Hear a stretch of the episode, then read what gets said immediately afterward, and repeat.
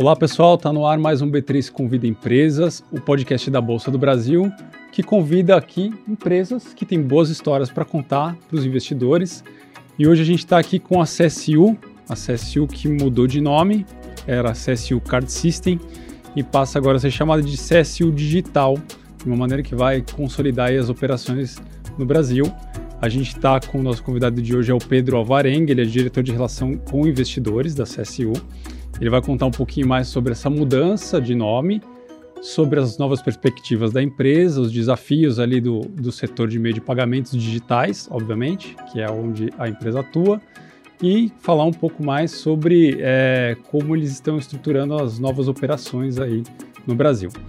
É, convidado de peso aqui do meu lado, estou com o Léo Rezende, nosso superintendente de relacionamento com empresas. Léo, obrigado pela presença. Imagino que agradeço. Obrigado. E Pedro, obrigado aí pelo tempo, obrigado por ter vindo e acho que a gente vai ter boas histórias para contar aí hoje. É isso aí. Eu que agradeço pela disponibilidade e a oportunidade de falar um pouquinho mais aí da, da história, não só da empresa, é, como ela foi, mas também para onde ela está se transformando. Muito obrigado aí. Legal. Vamos começar então sobre história. Você já tem 30 anos quase de, de história, né? Nasceram em 92 e é uma empresa que atua de forma B2B, ou seja, está voltado muito para as outras empresas, né? Uma atuação de empresa para empresa. Conta para a gente como é que como é que a empresa se estruturou e como é que ela atua hoje no mercado para o investidor que está ali olhando é, a empresa conhecer um pouco mais no detalhe. Ótimo, vamos lá. É, eu acho que, inclusive, essa é a melhor forma de contar é, o que, que a gente faz, né? Contar um pouco da nossa história e por que, que surgiu a ideia né, é, de montar uma empresa de tecnologia voltada para serviços financeiros.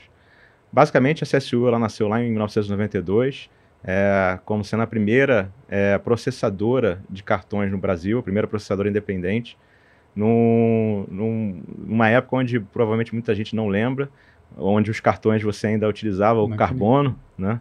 Aquela, a maquininha era uma maquinona, né? A maquininha era uma maquinona. Você passava no papel é. carbono, pegava um telefone, ligava para uma central para pedir uma autorização de um crédito, de, de, fazer qualquer tipo de transação. E a CSU, ela, ela justamente entrou nesse universo, é, digitalizando toda essa, essa etapa de processamento da, das transações via cartão. Né? É, era um, um, momento onde, basicamente, os grandes bancos eram os únicos que tinham essa capacidade, essa infraestrutura tecnológica para fazer esse tipo de transação. E a CSU se propôs a democratizar esse acesso, né? levar para outras empresas, não só bancos, mas instituições financeiras, varejistas, seguradoras, então levar para outras indústrias é, a possibilidade de eles fazerem parte também desse ecossistema e oferecerem serviços financeiros para os seus clientes finais. Tá? Então a uhum, gente acaba, no uhum. final, sendo uma empresa sim B2B, mas que tem um contato muito forte com o consumidor final através dos nossos parceiros. E eles não percebem, mas estão lá. Eles não percebem, porque é sempre numa lógica white label, mas a gente está lá fazendo toda, toda a mágica acontecer dentro desse mundo digital. Então, por trás da casca da maquininha ali, do, do, do, ponto de venda, né? É, você, você, imagina assim, né? Quando você tem um, uma transação... POS, né? O POS, Atrás né? do POS, é como chamam ali, né? Os meios de pagamento chamam. Atrás POS. do POS existe uma cadeia né, é, de conectividade entre vários elos. Então, você tem o emissor do cartão, que é justamente a instituição que quer oferecer aquele cartão e a possibilidade de crédito para o uhum. consumidor final. Você vai ter as bandeiras que vão regular esse mercado.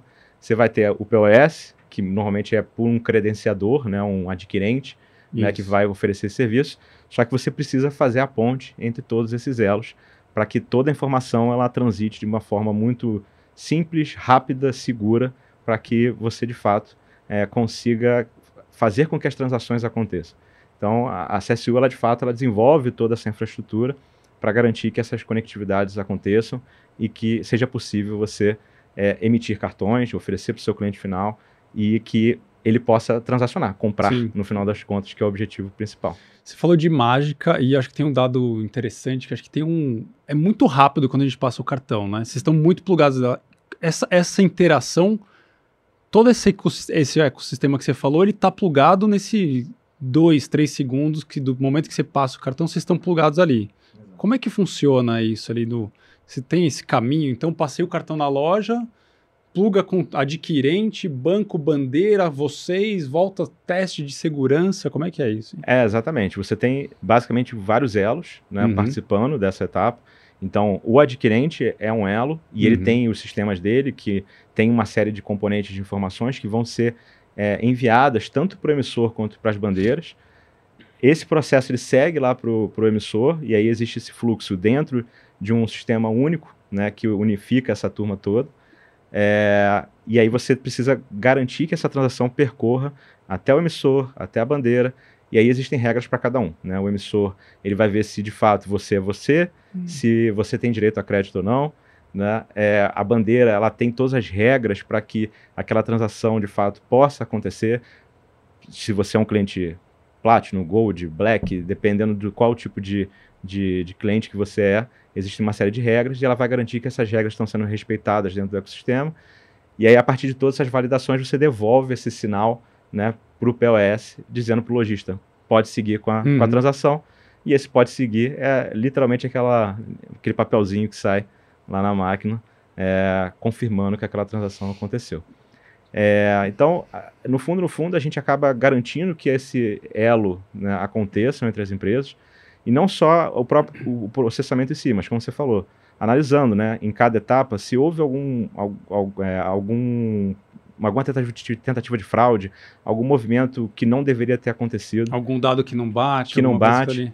Sempre preocupado muito em preservar uhum. as informações do, do, cliente, né? muito, muito ligado à questão de LGPD, né? e garantindo também não só a esse processamento, mas que o cliente, né, o emissor, possa de fato remeter esse cartão, né? Sim. Antes físico, hoje várias outras formas, então até carteira digital, carteira digital, você tem é, os cartões virtuais, você tem o wearables, né? Você Sim. usar no seu relógio o cartão, a gente faz esse processo todo, né? De, de emissão para esse esse cliente final. Tá? Não é magia, é tecnologia.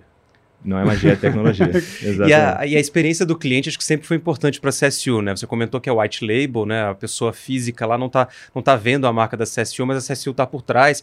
E eu vi uma informação interessante que vocês foram um dos primeiros historicamente a aceitar várias bandeiras simultaneamente, né? Não sei se o pessoal se lembra, mas cada bandeira era uma maquininha, né? Então era uma era, era complicado, eventualmente até não era aceito uma bandeira, né? Como é que é essa, essa relação com, com o cliente aí, mesmo sendo uma, uma empresa que está no white label? Né? Eu tinha lojista que só tinha uma maquininha, né? Sim, sim. E aí você não, não conseguia passar, um, só aceita uma. É.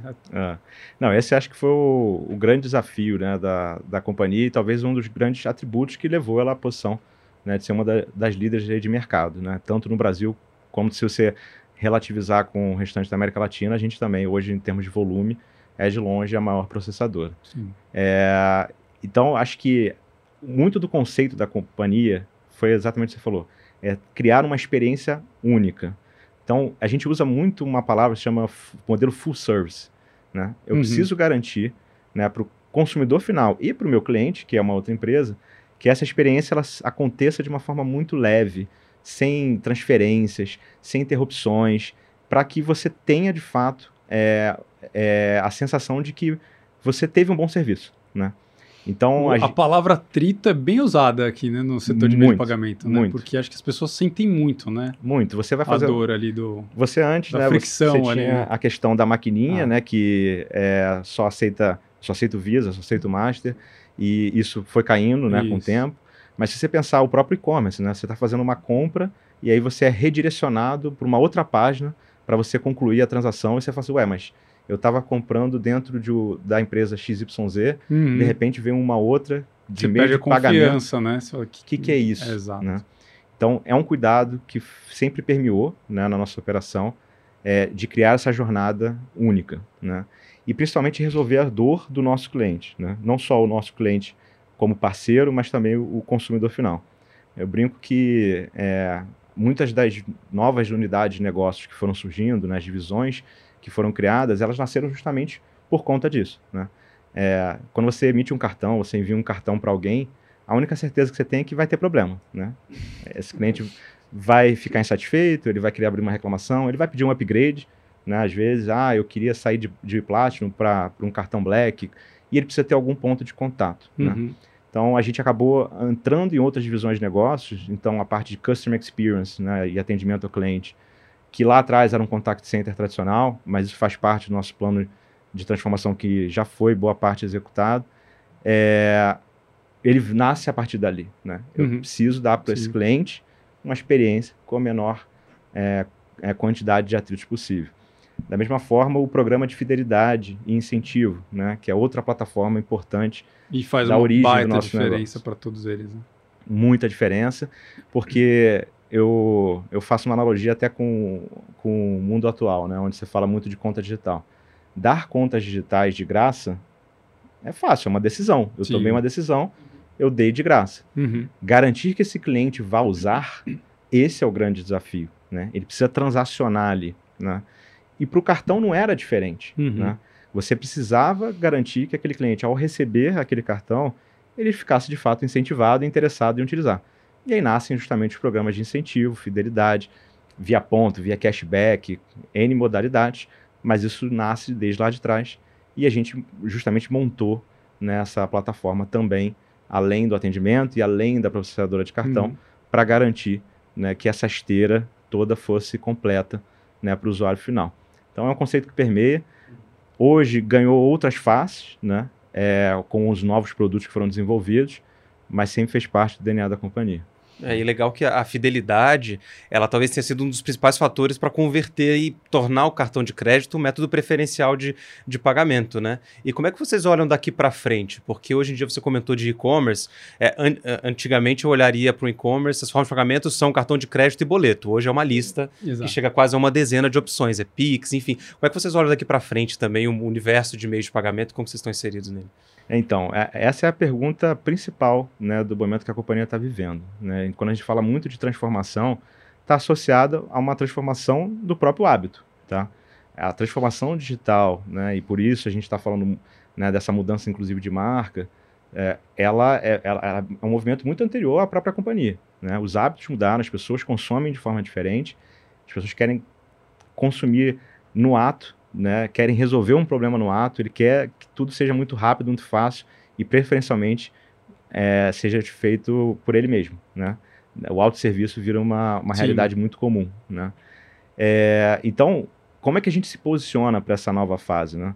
É, a gente de fato quer ser um player que tenha, que ofereça para o cliente a, a, a- a convergência entre as soluções né, de serviços financeiros que estão disponíveis no mercado. Então, quando a gente fala especificamente de meios de pagamento, né, não importa se é qual tipo de moeda, qual tipo de cartão, né, é, se é uma carteira virtual ou não, eu hoje ofereço para o meu cliente qualquer possibilidade né, de uso de meio de pagamento. Tá? Então, hoje, a, a, a, CSU ela tem né, no seu portfólio todos esses produtos que você comentou como uma opção né, para os nossos clientes oferecerem para os seus consumidores.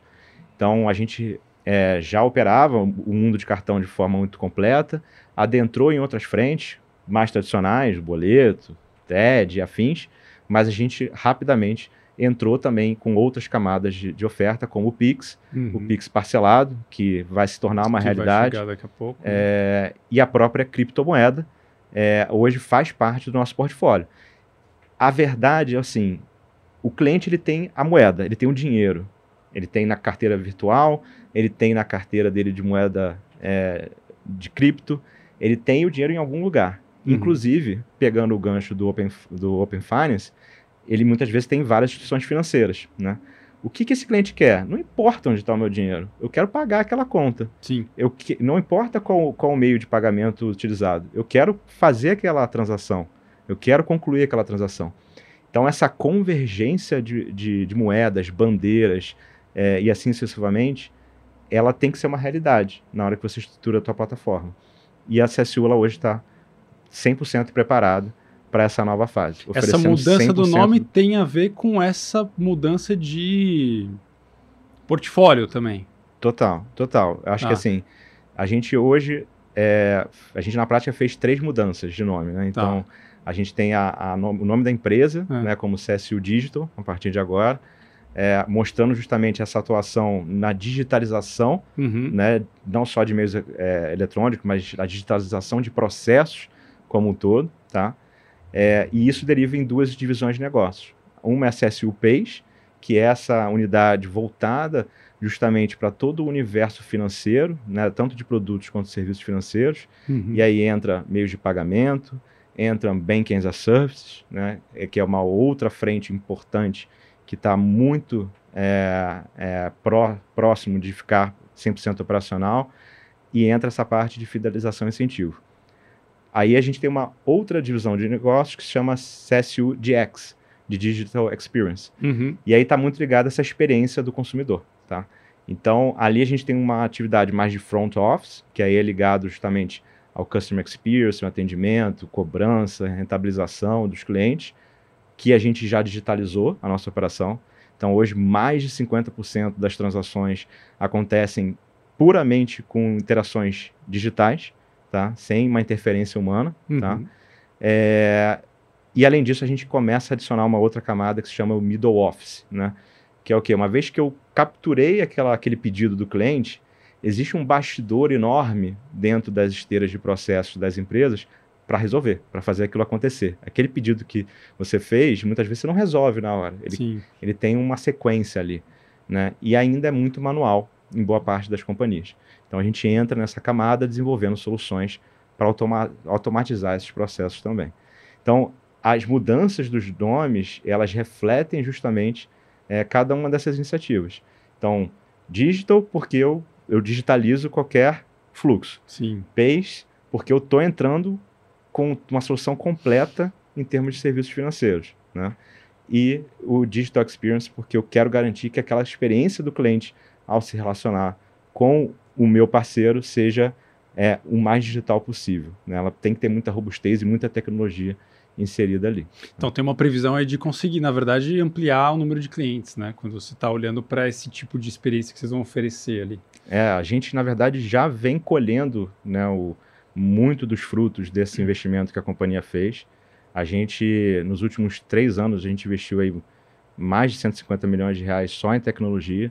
Tá? São é, mais de 200 mil horas né, de, de desenvolvedores trabalhando ali para evoluir essa plataforma.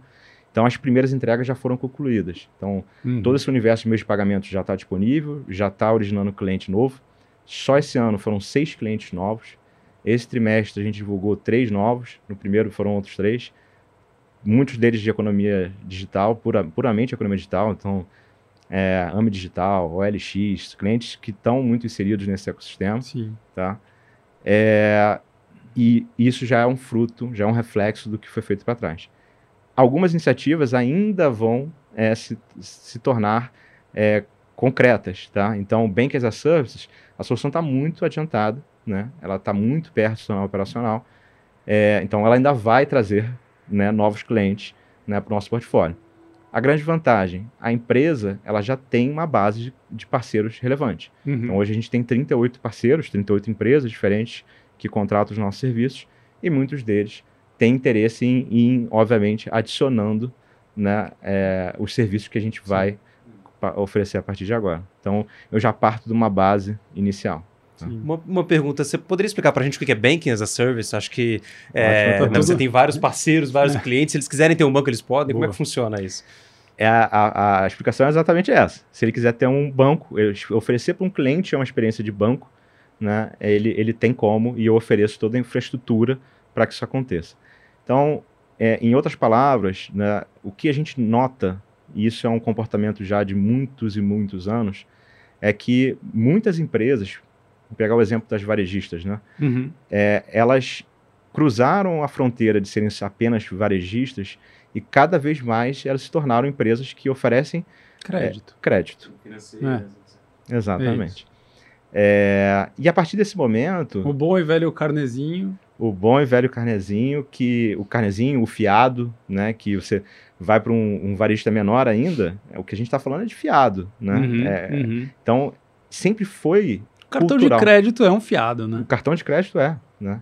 É, então, quando você para para olhar, né, eles já, já de alguma forma atuam nesse ecossistema. Uhum. Só que muitas vezes de forma destruturada, sem uma solução é, de fato para o cliente final, e é muito mais numa questão de confiança. Né? Eu acredito em você, então eu te dou o crédito.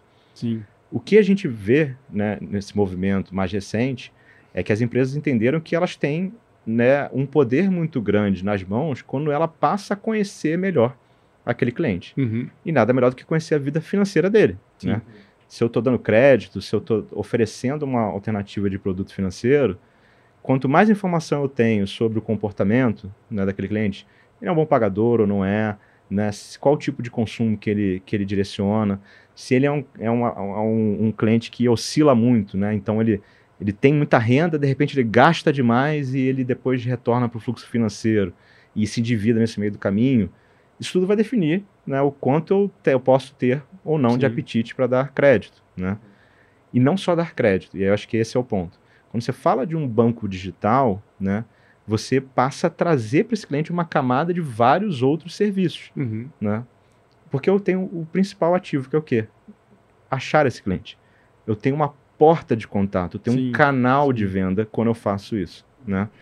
É, se você for observar né, os aplicativos de contas digitais, um, um cliente heavy user, ele transaciona é, transaciona, transaciona não necessariamente finan financeiramente, né?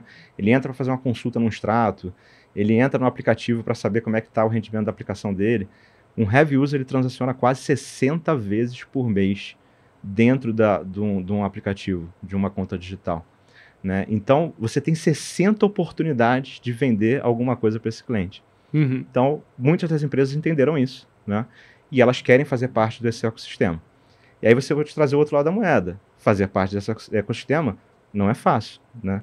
Não é à toa que a gente tem faz. Tem que estar estruturado para. Você tem que estar ah. estruturado, ah. você tem que ter um core bancário muito bem definido, Sim. você tem que ter uma infraestrutura né, de segurança muito bem coordenada. Né? Então, isso demanda, né, obviamente, investimentos muito altos. E aí ele tem, tem que estar sempre medindo o que, que é prioridade. Né? Se ele é pegando de novo o exemplo do varejista, se ele é um varejista, a prioridade dele é ter estoque, é ter produto, é gastar para gerar lead. No core dele, né? No core dele. É. A prioridade dele é criar uma, uma fintech lá dentro? Não. Mas eu posso dar para ele isso, né? Uhum. E aí ele contrata a gente numa modalidade de serviço. Então ele me paga pela disponibilização daquela infraestrutura. E você falou uma palavra agora crucial que eu queria fazer uma pergunta, né? Segurança. Eu acho que o pânico de qualquer cliente de instituição Nossa. financeira é fraude, é. enfim. E ainda mais em meio digital. Né? Exato, ainda mais em meio ah, digital. Ah, você fica né, criando cartão virtual. É. é. é. sempre uma preocupação muito grande, né? Como hum. é que hum. vocês olham para a segurança das transações? Enfim, conta um pouco para a gente como é que é o olhar da, da CSU para a segurança. Léo, esse é um tema assim que é extremamente sensível, né, para qualquer empresa, né? Não só as empresas financeiras mais. É, todo mundo lida com dados, todo mundo lida com informações de alguém. E isso é um, é um tema levado muito a sério dentro da companhia. Né? A gente investe né, algumas dezenas de milhões todo ano nesse tema é, e não tem outra fórmula. É investimento. Investimento constante. Constante. Alinhado às melhores práticas de segurança, de informação. Exatamente. Não tem como, né? Você tem que ter, obviamente, é, muitas vezes parceiros né, que vão te auxiliar. Sim em alguma camada específica, porque ele já tem uma expertise né, que é importante para o seu componente, mas você internamente precisa estar o tempo todo né, olhando e revisitando e, de fato, investindo nessa agenda. Não tem outra fórmula, tá? É, é tão simples quanto, simples, entre aspas, uhum. né, quanto investir, tá? Então, a gente leva esse assunto muito a sério internamente. Assim. É, existem pessoas específicas, 100% do tempo dedicadas, e o investimento também é relevante. Ô Pedro, tem. Posso, posso me enganar, mas assim, de cabeça aqui tem um grande. alguns marcos temporais que mudaram muito a forma de a gente se relacionar com os meios de pagamento. Né? Então, assim, não vou pegar todo o histórico, porque é muito grande, mas assim, pegando dos últimos anos para cá, tem uma mudança regulatória que expandiu o número de, de possibilidades de adquirentes no mercado brasileiro, né? Que a gente antes tinha duas empresas que, né, que dividiam esse espaço e depois abriu e mudou bastante a forma.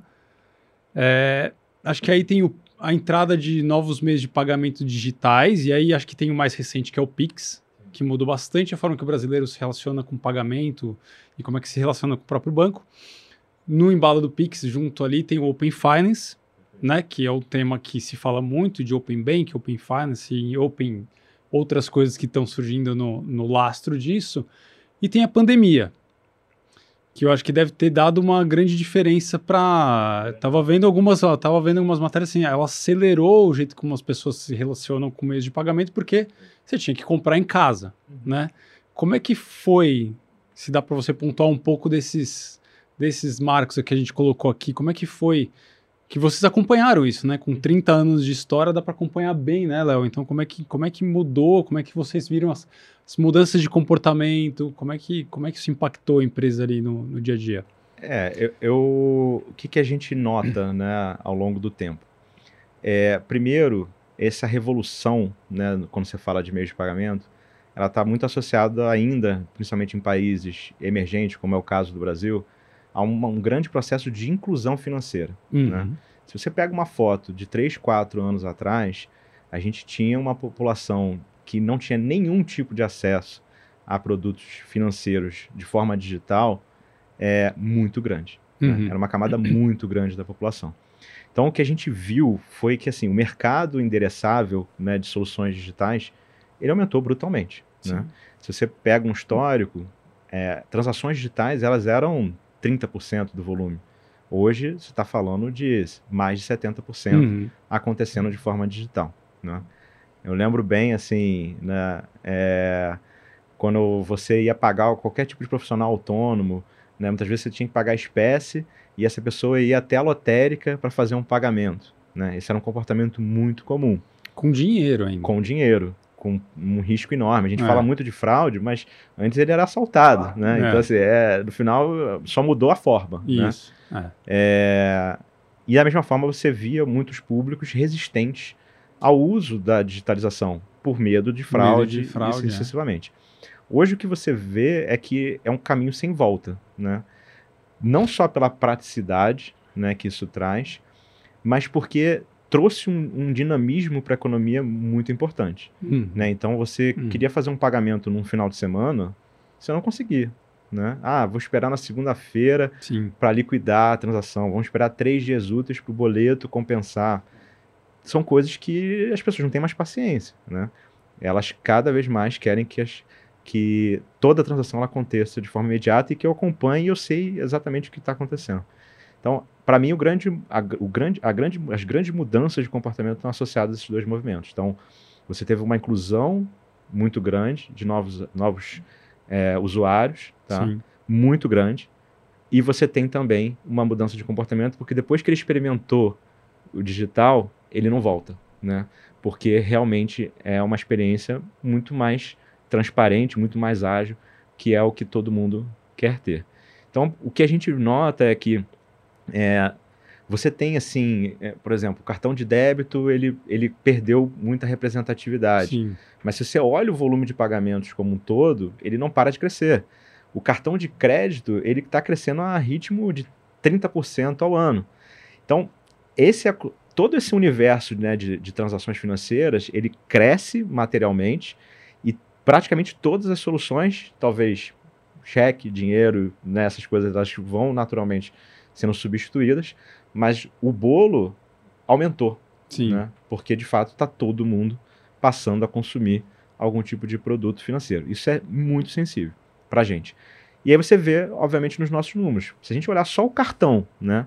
não estou nem falando dos outros meios de pagamento, a nossa base de cartões, ela bateu agora 33 milhões né, de cartões cadastrados. Estamos crescendo mais de 10% por ano. Né? A gente é, só né, nesse, nesse último trimestre, a gente aumentou a base aí quase pouco mais de 10%. Então, assim, a gente está recorrentemente. E a receita da empresa está atrelada ao número de transações que é, Exato. Que é A gente acaba tendo justamente, quanto mais usuários eu tenho, uhum. né, naturalmente você passa a gerenciar muito mais processos e a receita da companhia ela vai acompanhando esse ritmo. Tá? Então a gente vê claramente isso. Assim, todo, todos os meios de pagamento, de alguma forma, tiveram uma influência, alguns perderam relevância, mas o todo cresceu.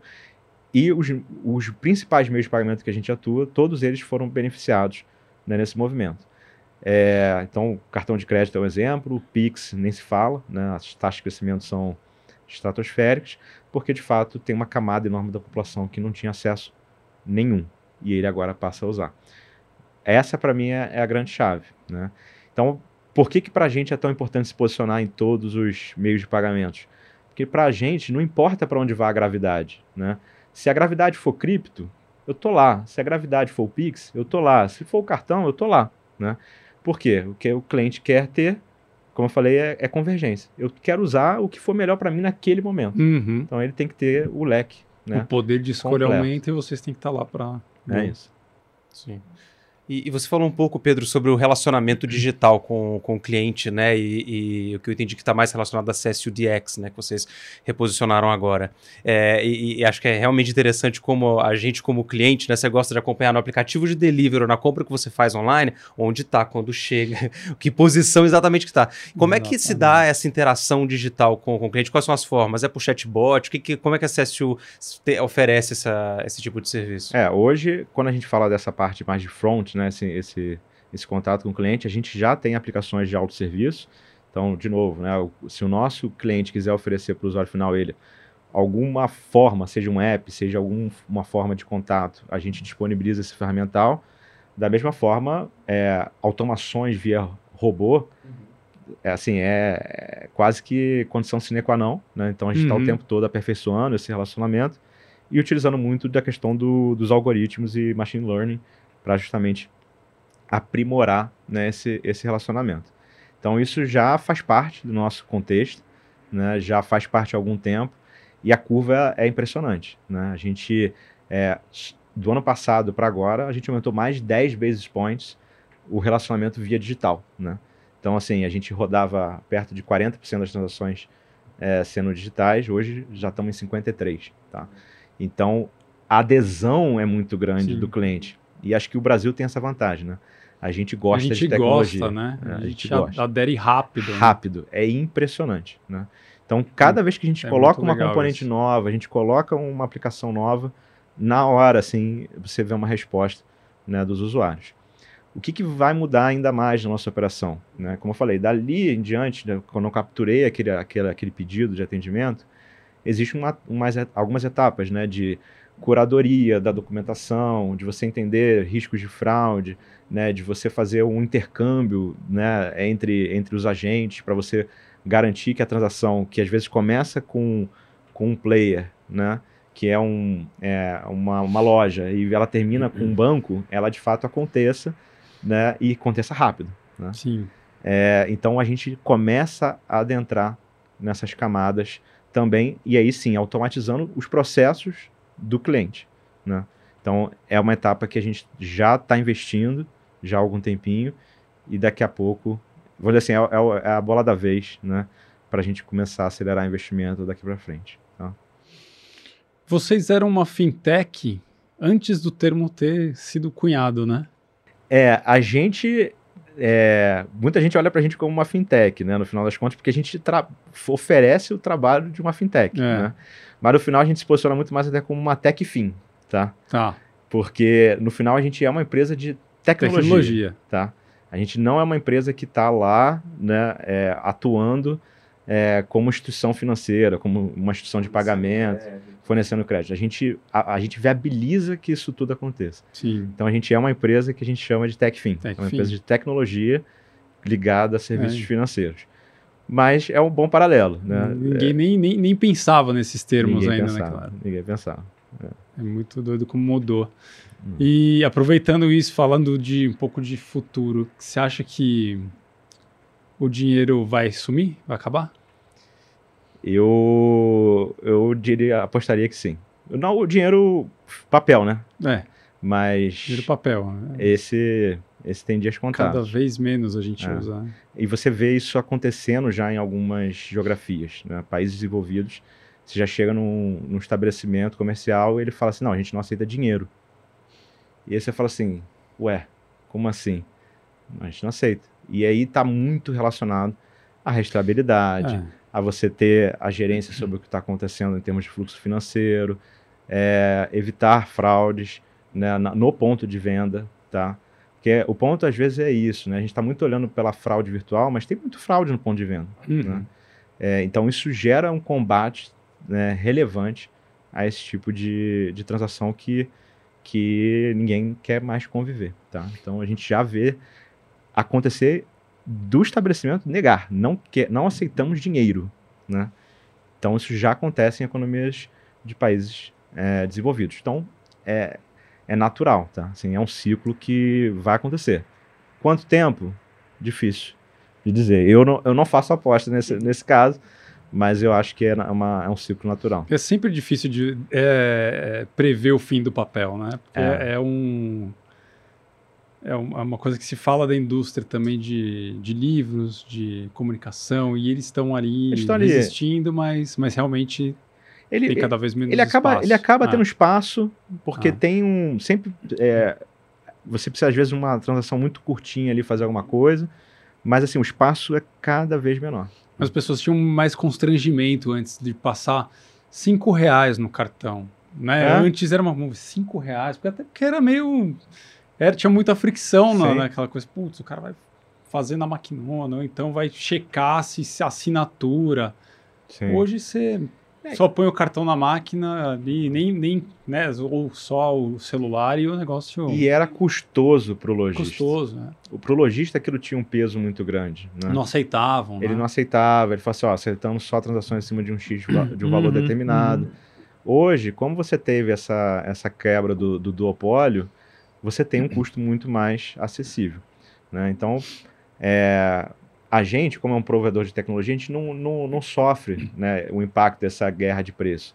Sim. Né? Mas para o consumidor foi muito benéfico esse movimento né, de terem vários agentes atuando. Tá? É, e quando o, o, lojista começa a colocar na conta a possibilidade de receber papel moeda falso, de do carro forte que tem que buscar o dinheiro, ou de alguém que tem que levar o dinheiro no banco, o, o custo da transação do papel moeda acaba ficando até mais alto né, do que do, do pagamento é, digital. É. Hoje sim, hoje essa é. curva inverteu e aí assim fica no-brainer a decisão. Assim, é, é muito intuitivo. Né? Você tem mais controle, você registra toda a transação, você que é o, é o empreendedor, você sabe o que está acontecendo lá no teu ponto de venda.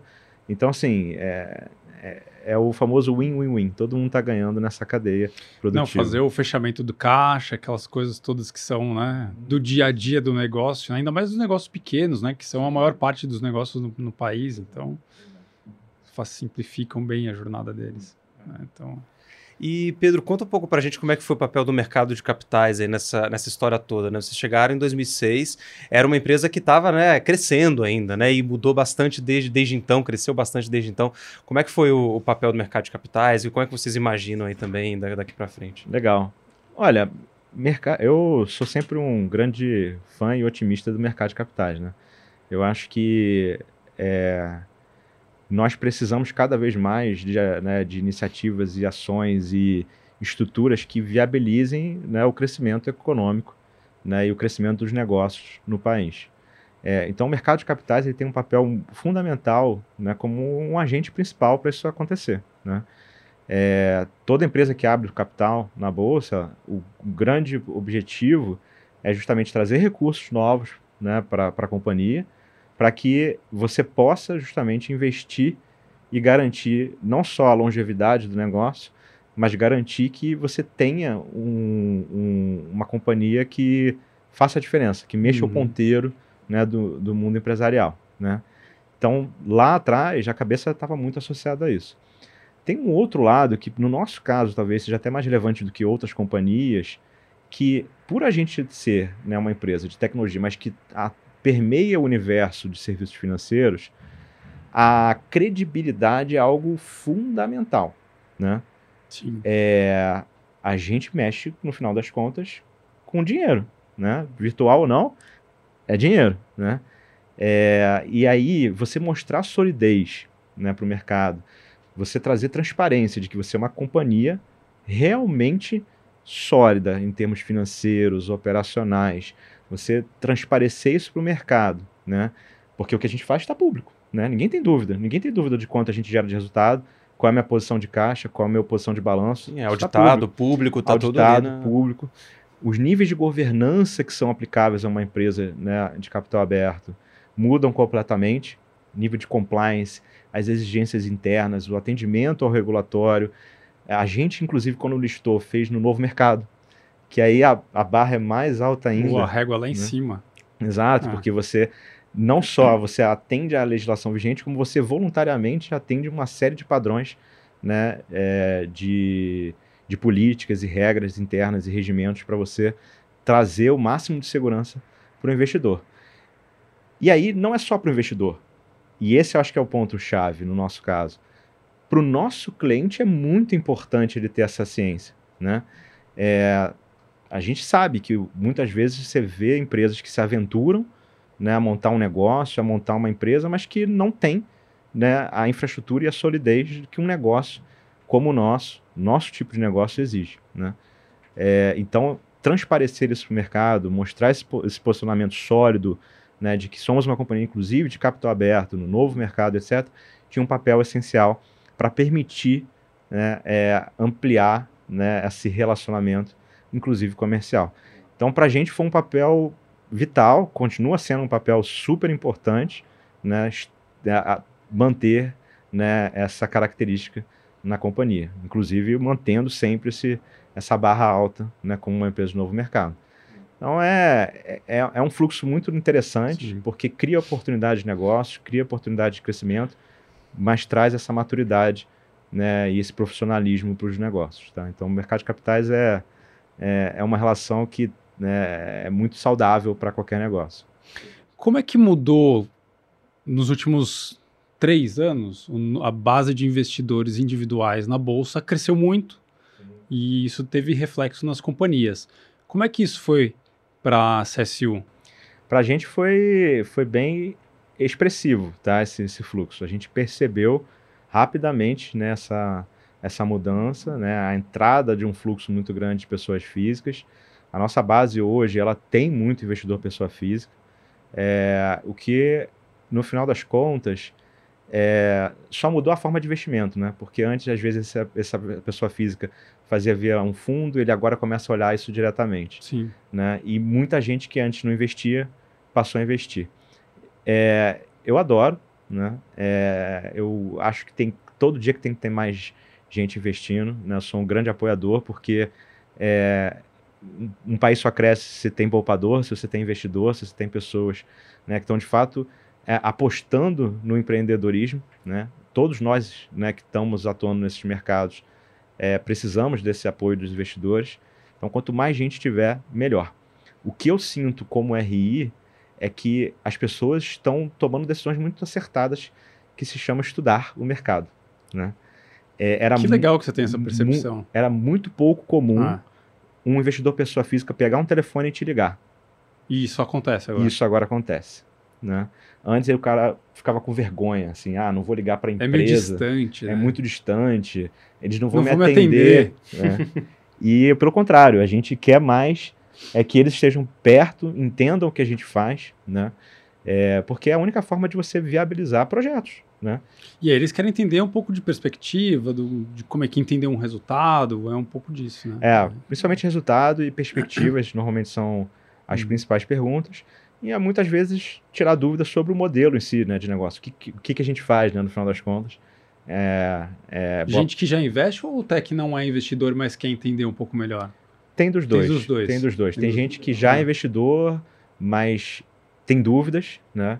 E tem gente que ainda quer investir é, e aí começa a fazer o trabalho de casa de entender primeiro as empresas, daqui a pouco ele começa a entender como é que funciona melhor a dinâmica de mercado de capitais, Uhum. Aí começa a fuçar em análise fundamentalista, análise gráfica, que é o que mais o investidor pessoa física gosta. Uhum. Né? Ah, já acessou o site de RI, já viu toda já a estrutura. Viu, né? E aí liga muito para, vamos assim, afunilar, né? justamente estreitar essas dúvidas e, e tomar a decisão de investimento.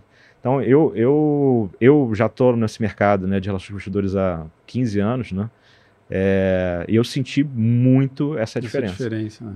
Dificilmente meu telefone tocava. Na melhor das hipóteses, eu recebia um e-mail de um investidor pessoa física. Uhum.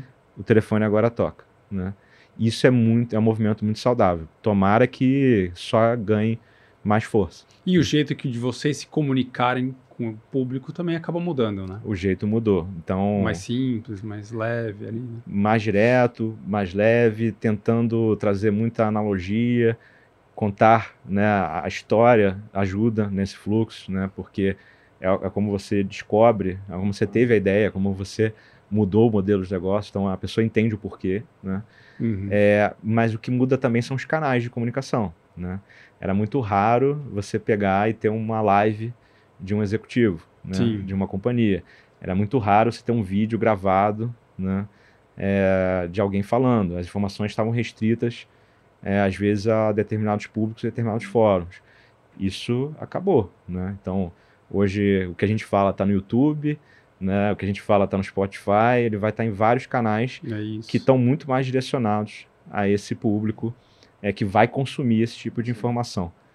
É, então a gente teve que também se reinventar né? a forma de comunicar, a forma de distribuir as informações.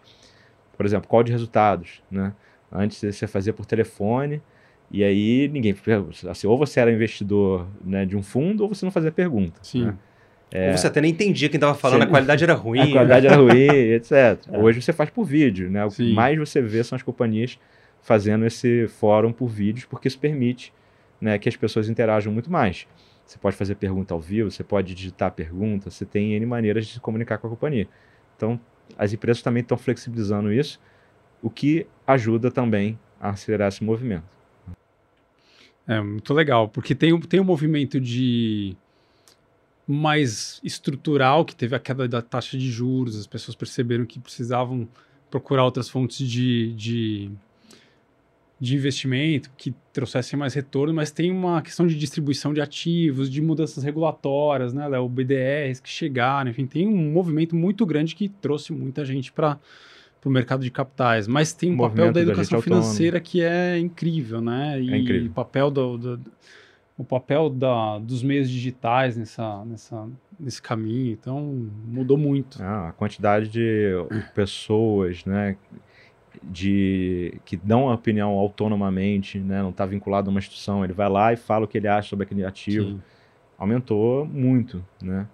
E isso é muito legal, porque, de fato, traz muita isenção, e ao mesmo tempo traz visões diferentes. É, pluralidade. Né? Pluralidade. Né? Você vai ter conceitos diferentes, visões diferentes sobre é ciclo econômico, sobre a empresa, sobre a indústria.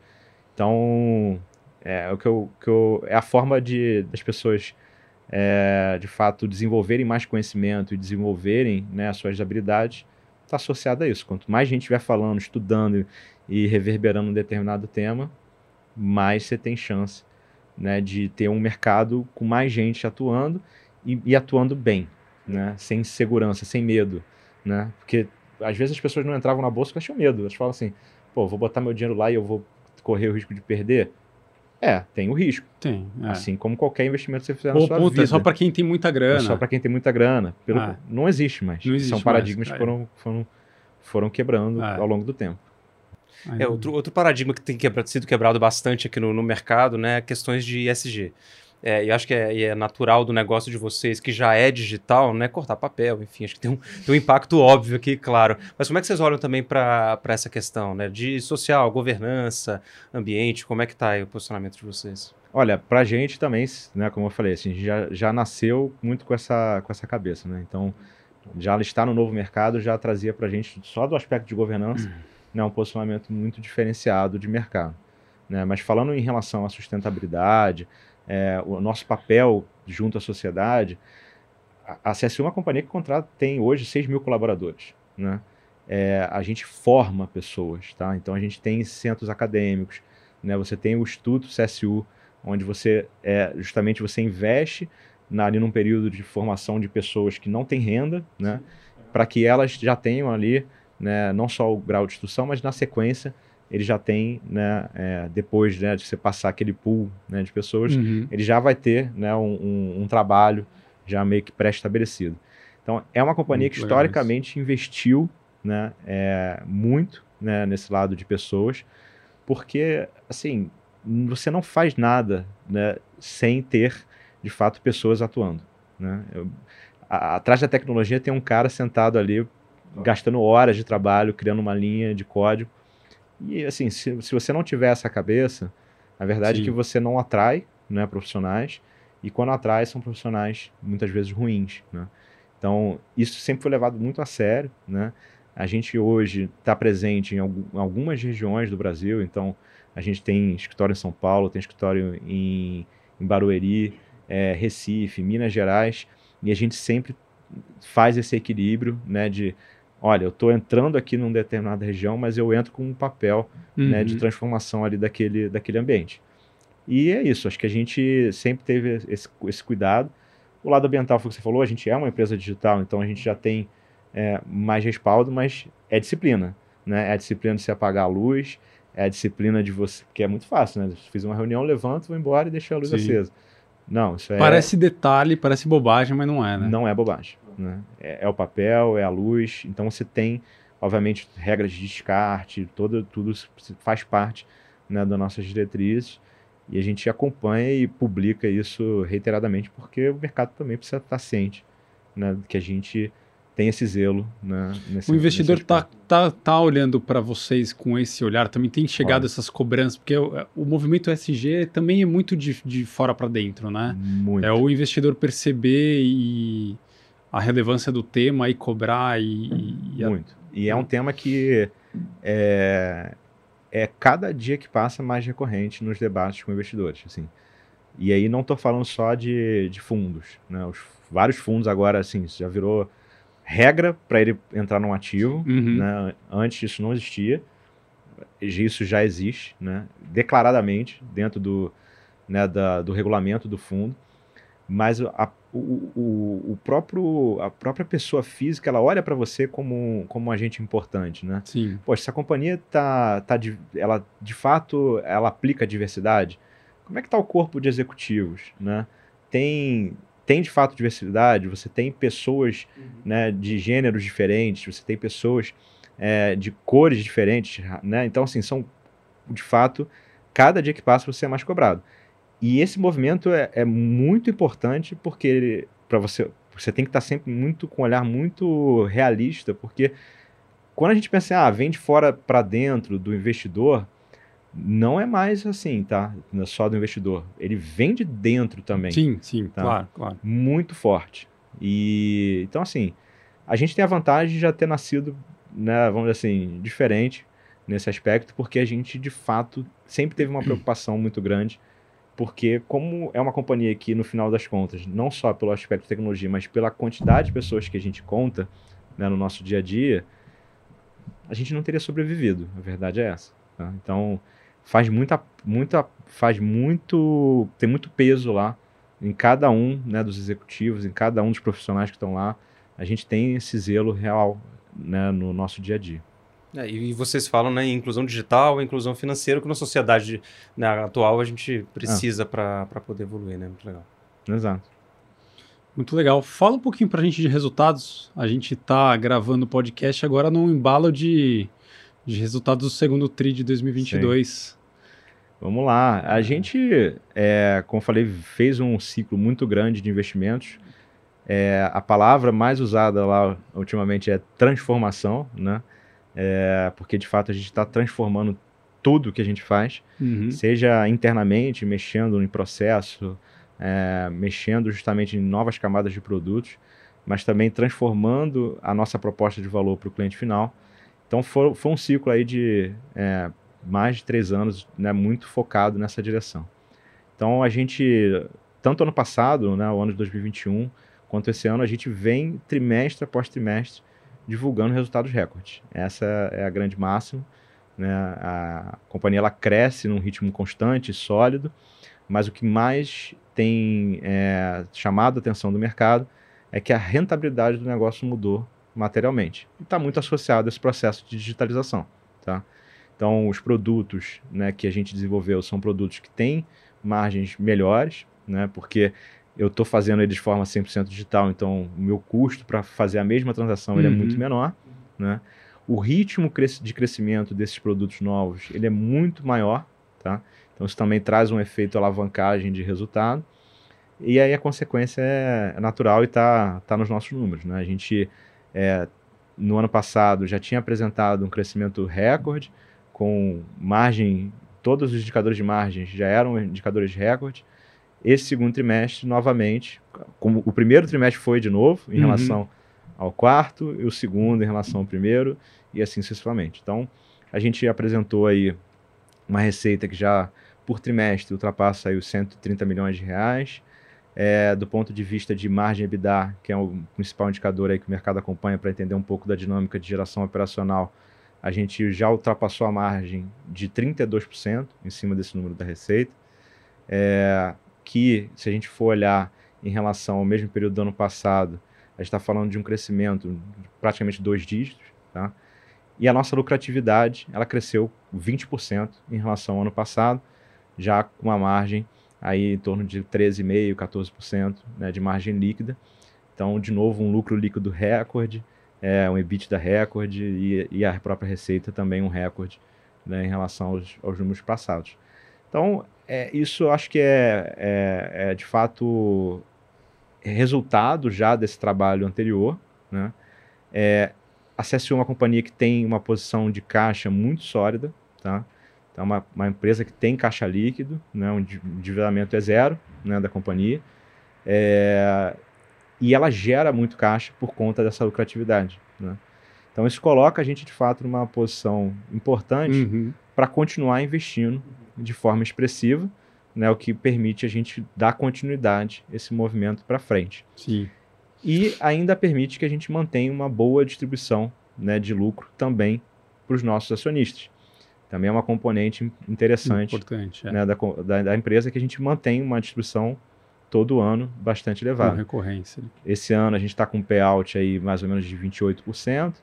Mas você pega os últimos 3, 4 anos, a gente está falando de um payout aí mais na ordem de uns 40% a 50% do lucro, mesmo investindo essa monta toda, né, que eu comentei. Então, isso mostra a, a força do nosso modelo de negócio, a solidez financeira que a companhia tem para continuar fazendo os investimentos necessários para construir esse ciclo que já começou, mas que ainda tem bastante é, bastante caminho aí na trilha para a gente perseguir. Tá? Pô, muito bom, é uma, é uma é uma visão de longo prazo, mas sem desgrudar o olho do presente ali, né? Zero. A empresa, é, a gente está o tempo todo discutindo sobre performance, performance, performance, é, porque, é, de novo, você tem que ter muita solidez financeira para garantir essa solidez também de produtos, essa solidez operacional. É, a execução, né? Você ter a maestria na hora de executar o teu, o teu business plan é o que vai garantir a perpetuidade do negócio, né? Então a gente está sempre olhando lá para frente, né? Então os investimentos são recorrentes dentro do nosso negócio, mas tem que entregar resultado, obviamente, no curto prazo, porque senão você não tem investimento para fazer, né? E da mesma forma, o acionista, ele, ele, ele, ele tá ali porque ele acredita no teu projeto, no teu negócio, mas ele também está ali porque ele quer ter retorno, né? Sim. É, então, o que a gente puder sempre adequar a nossa estrutura de capital uhum. para fazer esses dois lados né, da balança acontecerem bem, a gente é, tem conseguido executar é, de forma reiterada. Né? Pô, muito legal. É, eu ia te perguntar uma coisa que é ligada ao planos mais macros. Como é que isso como é que uma perspectiva mais positiva, né, macroeconômica, é, pode trazer benefícios para a CSU? O nosso, o nosso negócio ele é diretamente ligado a, a ciclos né, é, financeiros. Né? A gente está falando, novamente, de transações financeiras. Então, toda vez que você tem uma mudança macro, quanto mais renda tem, quanto mais transações as pessoas fazem, quanto mais negócios acontecem, a gente acaba obviamente se beneficiando, tá? Para esse olhar mais macro. O que acaba acontecendo muitas vezes é que movimentos específicos de ciclos é, do comportamento das pessoas eles aceleram ou desaceleram algumas dessas agendas. Então, a gente pode pegar o caso atual, né? É, a renda, se pegar o PIB né, do Brasil, ele não cresceu a, a ritmos tão expressivos nos últimos anos. Mas o, o volume de pagamentos de forma digital aconteceu de forma explosiva, né? Exato. Então isso beneficia diretamente o nosso negócio. Então, ciclo econômico, é, ele sempre vai ser positivo. Expansão do varejo. Tipo, expansão do varejo, tem mais negócio acontecendo, e isso vai, obviamente, beneficiar uhum. diretamente o nosso negócio. Né? Por si só, porque vai ter mais dinheiro circulando. Sim. Mas independente de ter mais dinheiro circulando ou não, o comportamento das pessoas também pode beneficiar muito positivamente o nosso negócio, que é o que a gente viu né, nos últimos anos. Tá?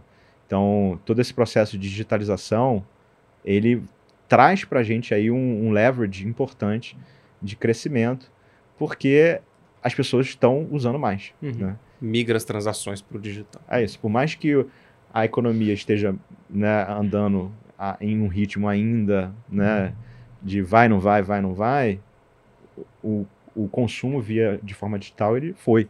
Né? Sim.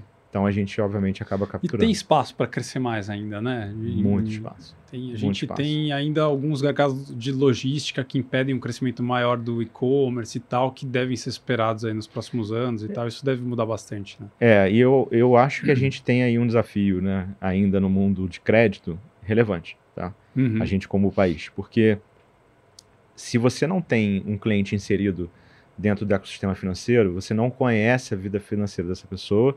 Se você não conhece a vida financeira dessa pessoa, é, você não dá crédito. Ponto. Essa é a regra. Sim. né? Em geral, é isso que vinha acontecendo.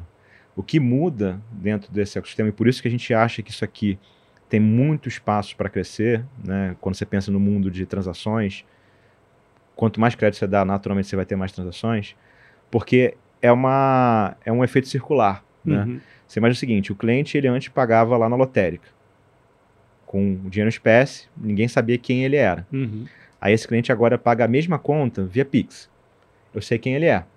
Ah, mas ele tem renda informal. Tudo bem, mas eu sei que esse cliente, cara, ele não atrasa a conta, né? Ele paga recorrentemente, Paga à vista. paga à vista. Esse cara é um, é- é um cliente que eu, que eu deveria dar crédito? Sim. Por quê? Porque você sabe a partir dali o fluxo financeiro dele. Que, que o Banking as a Service para a gente tem um lado e para o nosso cliente é super importante? Porque você passa a olhar o famoso cash-in. Né? O que, que é o cash-in? É o dinheiro que entra na conta. Uhum. O cash-in antes era o dinheiro que ele pegava e botava na carteira. Agora a carteira é virtual e eu sei quem quanto que entrou. Sim. Então não importa se ele é um profissional autônomo ou não, se ele é, se ele é, uma- é um profissional que está gerando de alguma forma um, um recebível diferente. Eu sei qual é a origem desse dinheiro e eu sei qual é o fluxo né, que esse dinheiro acontece. né? É, então a, a ótica do behavior, que é você olhar o comportamento daquele cliente como prioridade, muito mais do que o contra-cheque, ele passa a ganhar peso, tá? Então, é, por que, que esse- isso é um, é um efeito circular? Porque se tem mais gente transacionando, pagando conta, mais eu tenho capacidade de analisar esse cliente. Se eu tenho mais capacidade de analisar esse cliente, mais produtos de crédito, inclusive o cartão, que é um produto de sim. crédito, mas outros produtos de crédito eu teria capacidade de oferecer, desde o microcrédito até o crédito mais estrutural, tá? Então, é, a gente entra agora de fato num ciclo do ponto de vista de serviços financeiros, a gente como Brasil, é muito uma espiral positiva.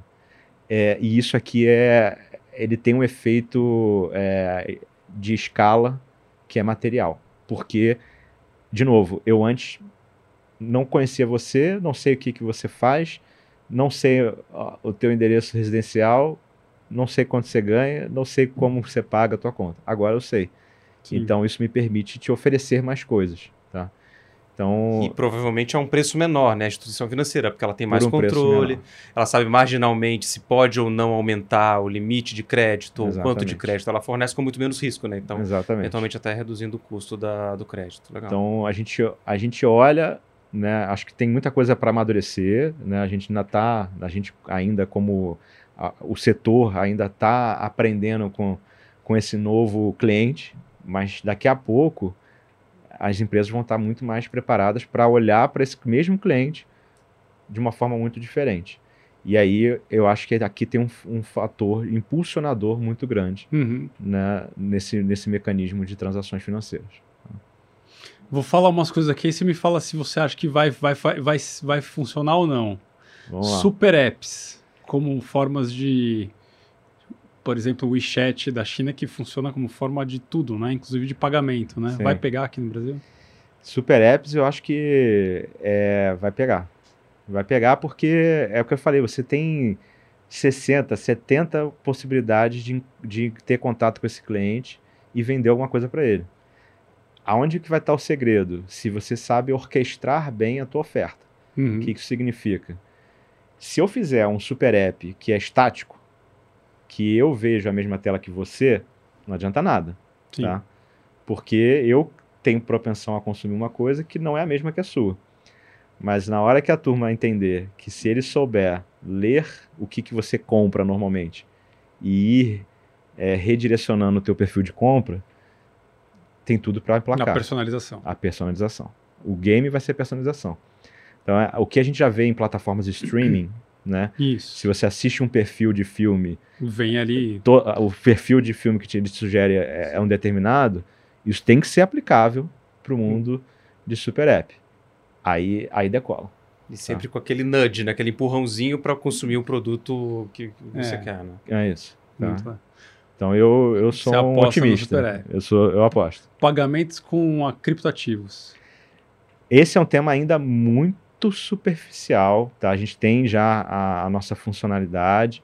A gente não acha que nesse primeiro momento vai ter um, um grande impacto no negócio, mas a gente tem que ter o produto, Uhum. porque, de novo, é a experiência que a gente está se propondo a oferecer, E olhando para frente também, né? olhando para frente. Eu acho que o criptoativo. Vou responder em duas fases a tua pergunta, tá? Eu acho que o criptoativo já, é, já foi, né?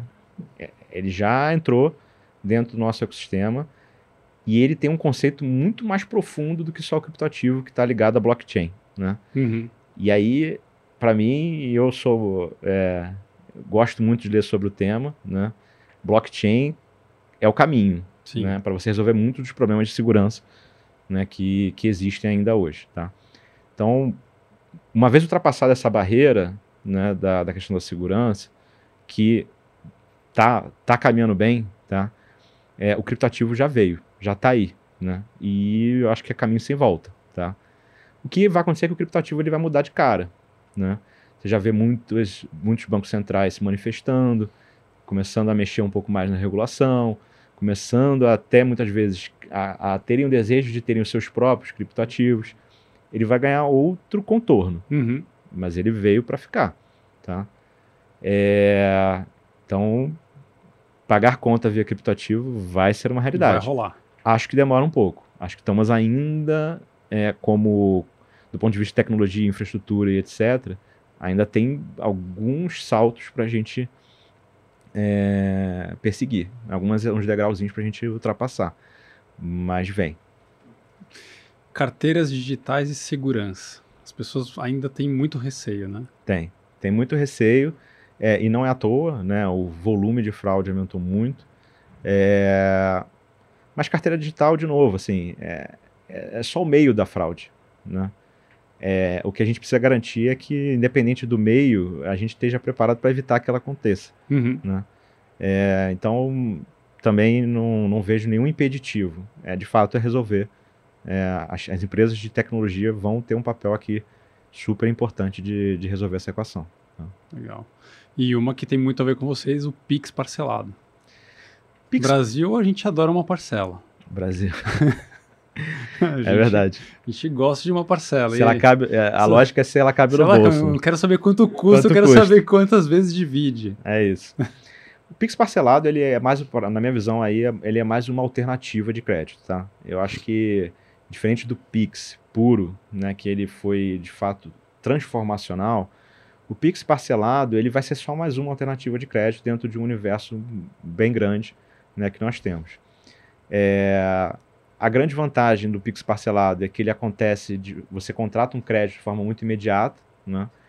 É, no nosso caso, o nosso produto, ele, inclusive, você é, já tem esse limite pré-aprovado, porque muitas vezes o cliente ele tem um cartão de crédito, então eu uso esse limite né, do cartão para liberar o crédito lá no Pix parcelado, Uhum. tá? Então é mais uma alternativa. Não vejo como algo, pelo menos nos moldes atuais, tá? Posso estar equivocado se houver uma, alguma mudança em relação ao, ao próprio produto. Mas nos moldes atuais, ele vai ser mais uma alternativa super boa né, para o cliente transacionar. tá? Assim como o cartão, assim como outras modalidades de crédito. Vai ser mais um, um Uma quadradinho cereja- ali. Um, Cerejinha. não é isso. Muito legal. Mais alguma aí, Léo? Mais alguma consideração, Pedro, que você acha que ficou de fora, que você quer deixar de recado, uma coisa para quem está É, eu acho que acompanhando vocês? Eu acho que recado para quem acompanha a bolsa, né? É, quanto mais as pessoas se dedicarem é, de fato a entender esse mercado, menos elas vão ter é, inseguranças, né? Porque de fato é, é um motor né, para a economia. Uhum. Né? Então, eu sempre sugiro, todo mundo vem perguntar, pô, o que, que você sugere de investimento? Cara, o que, que eu sugiro? Lê. Né? Leia. É a melhor decisão que você toma na vida, né? porque você vai tomar suas próprias decisões de investimento Sim. de forma muito racional. Então, eu incentivo mesmo que todos é, participem desse mercado, mas participem né, sabendo onde estão pisando, lendo, se informando, consultando várias fontes diferentes de, de, de informação, porque é a única forma de você tomar uma boa decisão de investimento. Ou uma má decisão de investimento. Também pode acontecer, mas pelo menos você tomou consciente né, a tua decisão, não foi porque alguém te falou. Né? É, então, esse é um, é um recado que eu dou de forma geral para as pessoas. Em relação à companhia, o que eu sugiro, assim, acompanhe né, de perto tudo que a gente está fazendo. É, é, um momento ímpar né, do nosso negócio. É, eu já passei por várias companhias, sempre de capital aberto. Poucas vezes eu vi um movimento tão intenso né, de transformação do negócio como está acontecendo. É, time novo chegou né, com muita pegada para fazer toda essa transformação.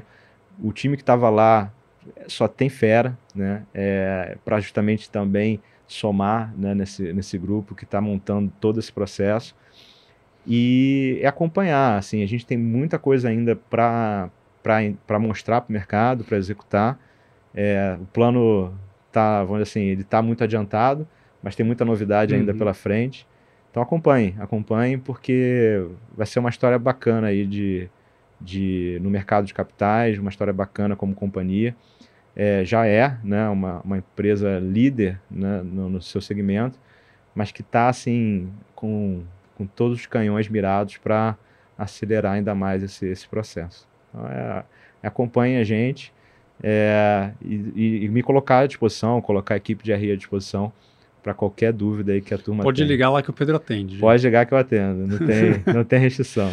Legal, só lembrar tá que está mudando o ticker da CSU, né? Estamos mudando o ticker. É, acho que é uma forma de é, coroar né, essa transformação que a empresa fez. Ah. Então, mudança de negócio, modelo de negócio, não vou chamar de mudança, mas uma, uma ampliação, né? uma evolução né, do nosso modelo de é. negócio, com uma mudança de marca. E aí, obviamente, o ticker tem que refletir isso tudo que a gente está fazendo. Então, a gente deixa de ser card, vira CSUD3. É, e acho que é uma forma de coroar né, é, todo esse movimento super importante que a gente está conduzindo lá dentro. Pô, legal, Pedro, obrigado aí pelo tempo, obrigado, Léo, por ter vindo aqui dar esse reforço na entrevista. Pessoal de casa pode conferir essa entrevista tanto no B3Cast, no nosso Spotify. A gente vai ter uma parte desse conteúdo também divulgado nas nossas redes sociais e também no borainvestir.b3.br. Lá vai ter também mais conteúdo sobre a CS1. Maravilha. Valeu, gente. Obrigado de novo pela, pela oportunidade de estar aqui falando um pouco mais. E sempre que precisarem ou tiver a oportunidade e queiram convidar a gente, estamos disponíveis para isso. Legal, bacana. Obrigadão. Obrigado, Obrigado Pedro. E, e, escutem sempre o B3 Convida, né? Que a gente está sempre chamando empresas, pessoas para explicar que por trás do CSU D3 tem muita estratégia, tem muita ideia, tem muita coisa legal acontecendo. Obrigado.